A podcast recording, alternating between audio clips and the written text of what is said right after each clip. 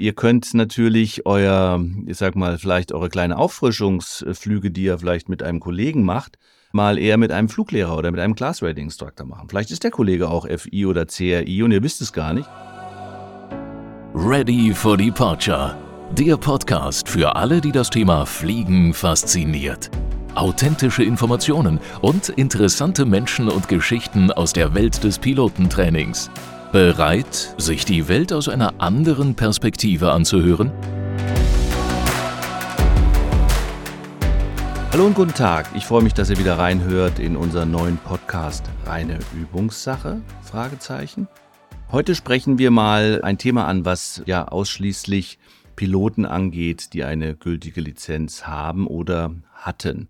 Das ist nicht ganz richtig, weil es geht weniger um die Lizenz, weil die sind mittlerweile, wenn es eine EASA-Lizenz ist, eine EASA-Pilotenlizenz, ein Leben lang gültig. Aber die darin enthaltenen Ratings, die sogenannten Berechtigungen, haben immer eine gewisse Laufzeit und müssen kontinuierlich oder regelmäßig erneuert werden. Wie ihr sicherlich wisst, haben wir eine schöne, moderne Flugschule am Airport Hannover und natürlich kommen dort auch Piloten rein, die einfach mal in Hannover landen und sagen, ach, da drüben ist eine Flugschule, da gehe ich mal einen Kaffee trinken und wir freuen uns immer über Besuch. Also wenn ihr mal in der Nähe seid, einfach mal vorbeikommen. Am GAT direkt zu finden, gegenüber, kaum zu übersehen. School for Pilots. Aber zurück zum Thema.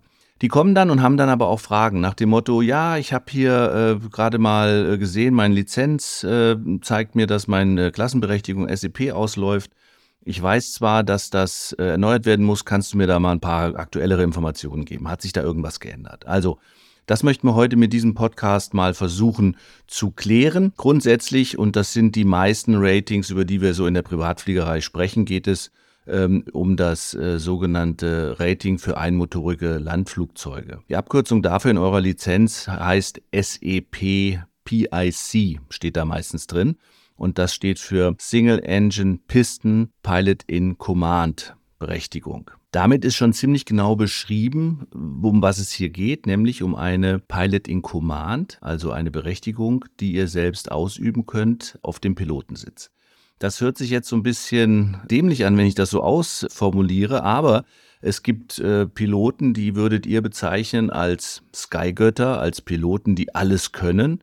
Piloten, die können auch schon das Space Shuttle geflogen haben oder sind Kapitän einer 747 und haben tausende von Flugstunden. Sie haben aber keine aktuelle SEP PIC Berechtigung in ihrer Lizenz stehen. Auch diese Leute, den Space Shuttle Piloten mal ausgenommen, aber die äh, Airliner Piloten kommen gerne mal vorbei und sagen, ich müsste mal mein SEP-Rating erneuern. Also, die haben dann eben viele tausend oder hundert Stunden große Flugzeuge geflogen, aber ihre Single-Engine-Piston-Land-Berechtigung ist mal ganz entspannt abgelaufen oder sie steht kurz davor.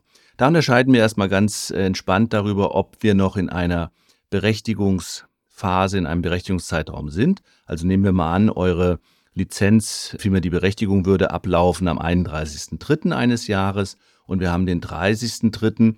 und der Pilot kommt rein und sagt, ja, ich müsse äh, eine Verlängerungs, einen Verlängerungsflug machen, einen Übungsflug, dann ist das sicherlich am 30. noch möglich und dann wird dieser Flug durchgeführt und der jeweilige Fluglehrer, ich komme gleich nochmal darauf, welche Fluglehrer das sein dürfen, kann das dann per Handeintrag auf der Rückseite der Lizenz einfach verlängern. Kommt der Pilot jetzt am 1. April und dort steht 31.3., dann ist diese Berechtigung leider abgelaufen und dann darf er nicht verlängern, sondern dann muss er erneuern. Also, das ist schon mal der große Unterschied, wo ihr immer aufpassen müsst, welche Berechtigungen welche Ablaufdaten haben. Und da zählt dieser Tag 0 Uhr nachts und um 0 Uhr 1 seid ihr dann quasi in der Neuerung. Um 23.59 Uhr werdet ihr noch in der Verlängerungsphase. Jetzt hatte ich es schon erwähnt, jetzt geht es nicht allein um, den, äh, um das Thema, den, nur diesen, diesen äh, sogenannten Übungsflug oder auch laut äh, EASA Regulation heißt er Refresher Training oder Auffrischungsflug zu machen,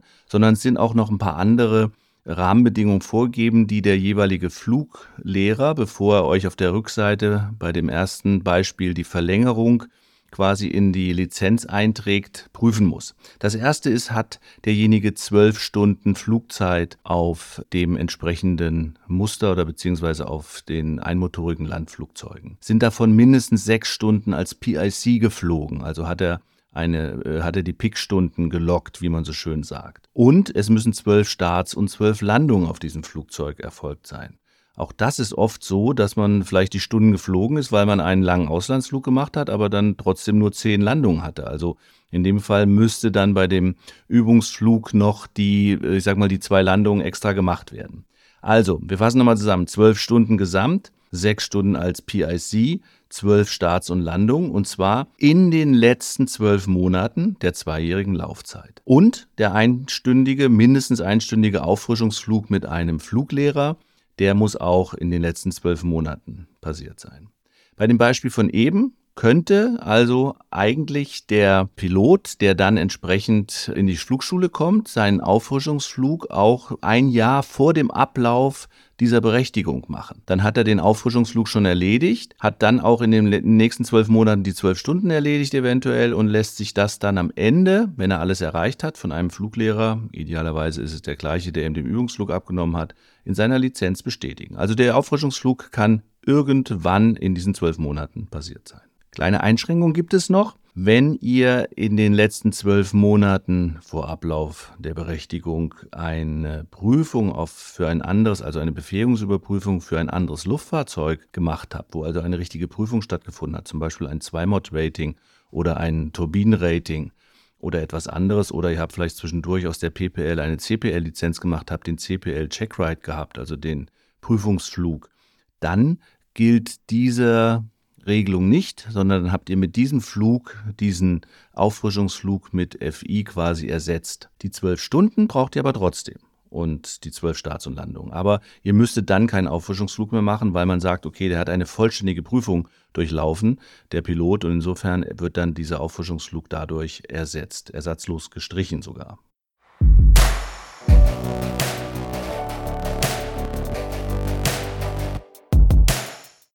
Wer darf denn solche Übungsflüge, Auffrischungsflüge überhaupt durchführen bzw. abnehmen und dann auch in der Lizenz verlängern im Idealfall? Da gibt es den Unterschied zwischen einem FI, das ist der sogenannte Flight Instructor oder auch Fluglehrer, und dem CRI, dem Class Rating Instructor oder dem Klassenberechtigungsinstrukteur. Dafür gibt es eigentlich kaum ein deutsches Wort, soweit ich weiß. Ähm, also diese beiden dürfen für lizenzierte Piloten die Berechtigungen verlängern per Handeintrag und den natürlich vorher Auffrischungsflug durchführen. Was unterscheidet die beiden Lehrer denn voneinander? Das müsst ihr euch so vorstellen. Der FI, der Flight Instructor, hat eine etwas umfangreichere Ausbildung als Lehrer genossen. Er ist nämlich Fluglehrer zur Ausbildung von noch nicht Piloten, nämlich von Fußgängern. Das heißt, er hat äh, mindestens die CPL-Theorie nachgewiesen und hat einen zwei- bis dreiwöchigen Lehrgang absolviert und hat 30 Stunden Flugunterricht als Fluglehrer-Anwärter hinter sich. Und wenn er Fluglehrer-Anwärter ist, dann muss er 100 Stunden unter Aufsicht eines richtigen Fluglehrers, also eines noch eines nicht mehr quasi Fluglehrer-Anwärters, schulen um quasi seine kleine Einschränkung der Lizenz, die heißt Restricted Privileges, also eingeschränkte Berechtigungen, aus der Lizenz zu bekommen. Solch ein FI, ob mit dem Eintrag RP oder ohne, könnte euch diesen Auffrischungsflug abnehmen. So, und der CRI, also der Class Rating Instructor, der hat eine etwas vereinfachte Ausbildung hinter sich, weil der hat quasi nur eine Berechtigung, lizenzierte Piloten zu prüfen oder weiterzubilden. Und deswegen ist die Ausbildung zum Class Rating Instructor ein wenig ja ein wenig einfacher. Das sind nämlich dann meistens zwei, drei Tage Theorie und es sind nur drei Stunden, die ihr als Lehreranwärter vom rechten Sitz fliegen müsst. Also ihr merkt einen riesen Unterschied. Die CRIs waren früher oft sehr erfahrene Piloten und deswegen ist auch beim CRI die Flugstundenerfahrung größer, die man haben muss, um das zu werden, nämlich 300. Und beim FI darf man das bereits ab 200 Stunden. Also ab 200 Flugstunden kann ich mich für einen Fluglehrerlehrgang anmelden. Ich möchte nochmal darauf zurückkommen, weil das vielleicht eben ein bisschen untergegangen ist. Der Flight Instructor, also der Fluglehrer mit der etwas teureren und längeren Ausbildung, kann eben auch Fußgänger ausbilden. Das darf der CRI nicht. Bei dieser sogenannten Verlängerungsklausel ist es egal, äh, ob es ein FI oder ein CRI ist. Und das wird auch gerne äh, gefragt, wenn der FI noch ein frischer FI ist, also mit dieser eingeschränkten Berechtigung, dann darf er das trotzdem. Also er hat dann gleichwertige Berechtigungen wie ein CRI oder ein vollständiger FI. Was macht man denn bei so einem Übungs- oder Auffrischungsflug? Ich erkläre das meinen Kunden eigentlich immer ganz äh, simpel. Erstens äh, soll der äh, Flug ja, und deswegen fand ich die zwischenzeitliche Bezeichnung dieses Auffrischungsflug als Übungsflug eigentlich ganz passend. Der wurde mal einige Jahre Übungsflug genannt. Ihr könnt Übungen fliegen, die ihr gerne als Piloten mal wieder trainieren wollt unter Aufsicht. Also was damit sagen will, es gibt kein festes Programm, sondern ihr sollt quasi bei diesem Flug Dinge tun, die euch vielleicht noch nicht ganz klar sind. Das kann sein, mal wieder eine VOA-Navigation äh, trainieren. Das kann aber auch sein, natürlich äh, Ziellandeübungen empfehle ich immer. Einfach äh, landen aus 2000 Fuß ohne Motorhilfe am, äh, am Flugplatz oder mal eine Außenlandeübung äh, probieren mit Fluglehrer, wenn der das möchte quasi. Da muss man auch immer ein bisschen schauen, ob da die ganzen Umstände dazu passen für eine echte Außenlandeübung. Aber diese Dinge könnt ihr quasi mit dem Fluglehrer besprechen und dann trainieren. Das heißt, ihr müsst eine Stunde fliegen und könnt in dieser Stunde bestimmte Übungen machen, die für euch wichtig sind. Das heißt nicht, dass ihr jetzt einfach nur eine Stunde geradeaus fliegt. Das wäre dem Sinn dieses ganzen Übungsflugs entsprechend zuwider. Deswegen empfehle ich da wirklich auch ein paar Dinge zu tun, die ihr im Normalfall nicht immer macht. Und das kann auch mal sein, einen schwierigen Platz anzufliegen und vorher vernünftig durchzusprechen.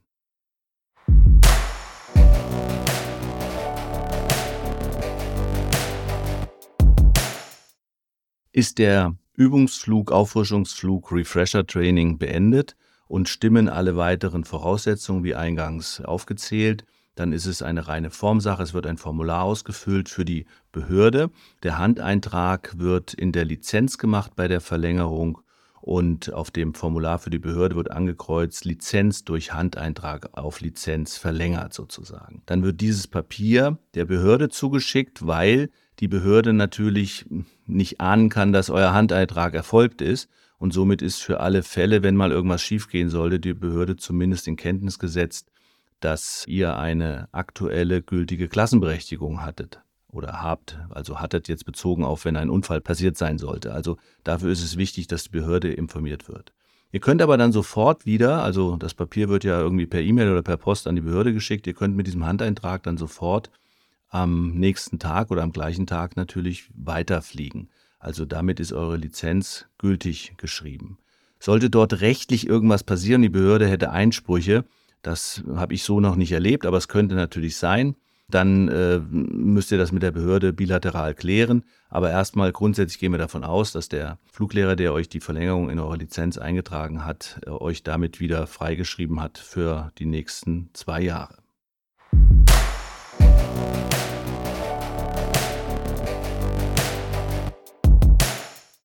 Kommen wir noch einmal auf diesen Fall zurück, der auch sehr häufig passiert. Mich hätte es dieses Jahr auch fast wieder erwischt. Ich habe meinen Checkflug auch erst am 30. gemacht eines Monats und äh, am 1. war, wäre dann die Erneuerung äh, quasi fällig gewesen. Kommt dieser Zustand ähm, zustande, dass ihr quasi in die Erneuerung müsst, weil das Datum ist rum und der Tag ist quasi verstrichen, an dem die letztmögliche Verlängerung möglich gewesen wäre, dann ist es auch kein großer Beinbruch. Also geht man davon aus, dass ihr regelmäßig fliegt. Das ist ganz wichtig. Dann muss es nämlich ein Prüfer sein, dann kann es kein Fluglehrer mehr sein, sondern es muss ein Flight Examiner sein, der euch dann diese Erneuerung abnimmt und die macht er dann nach einem Programm, was ihr nicht mehr ganz alleine bestimmen könnt, sondern was sich sehr stark anlehnt an die PPL-Prüfung. Also das heißt, ihr fliegt ein kleines PPL-Prüfungsprogramm, Solltet ihr regelmäßig geflogen sein, ist das eigentlich kein Riesending. Es muss auch wieder mindestens eine Stunde dauern und der Prüfer wird euch dann diese Lizenz entsprechend erneuern. Es ist jetzt in einzelnen Fällen so, dass auch Erneuerungen in, durch einen Prüfer in die Lizenz eingetragen werden können. Aber es ist, äh, kann auch sein, es hängt immer von jeweils ein bisschen von der Landesbehörde ab, die eure Lizenz verwaltet dass sie äh, bitten, dass ihr euch das Prüfungsprotokoll zur Landes- oder zu eurer Behörde schickt und die euch dann eine neue Lizenz mit einem neuen Gültigkeitsdatum in der Lizenz eingedruckt zurückschicken. In diesem Fall hättet ihr bis dahin erstmal keine Lizenz, müsstet warten, bis ihr die Lizenz wieder in den Händen haltet. Warum erkläre ich euch das alles? Weil ihr jetzt natürlich vielleicht in die Sommersaison startet. Wir haben äh, April, das Wetter wird besser, egal wann ihr den Podcast hört, es wird immer mal wieder April sein. Und ihr könnt natürlich euer, ich sag mal, vielleicht eure kleine Auffrischungsflüge, die ihr vielleicht mit einem Kollegen macht, mal eher mit einem Fluglehrer oder mit einem Class Rating Instructor machen. Vielleicht ist der Kollege auch FI oder CRI und ihr wisst es gar nicht. Also macht doch einfach eure ersten Flüge mit einem dieser Fachpiloten und dann habt ihr das vielleicht gleich abgehakt, weil ihr sowieso in zwölf Monaten euer Lizenz äh, verlängern müsstet.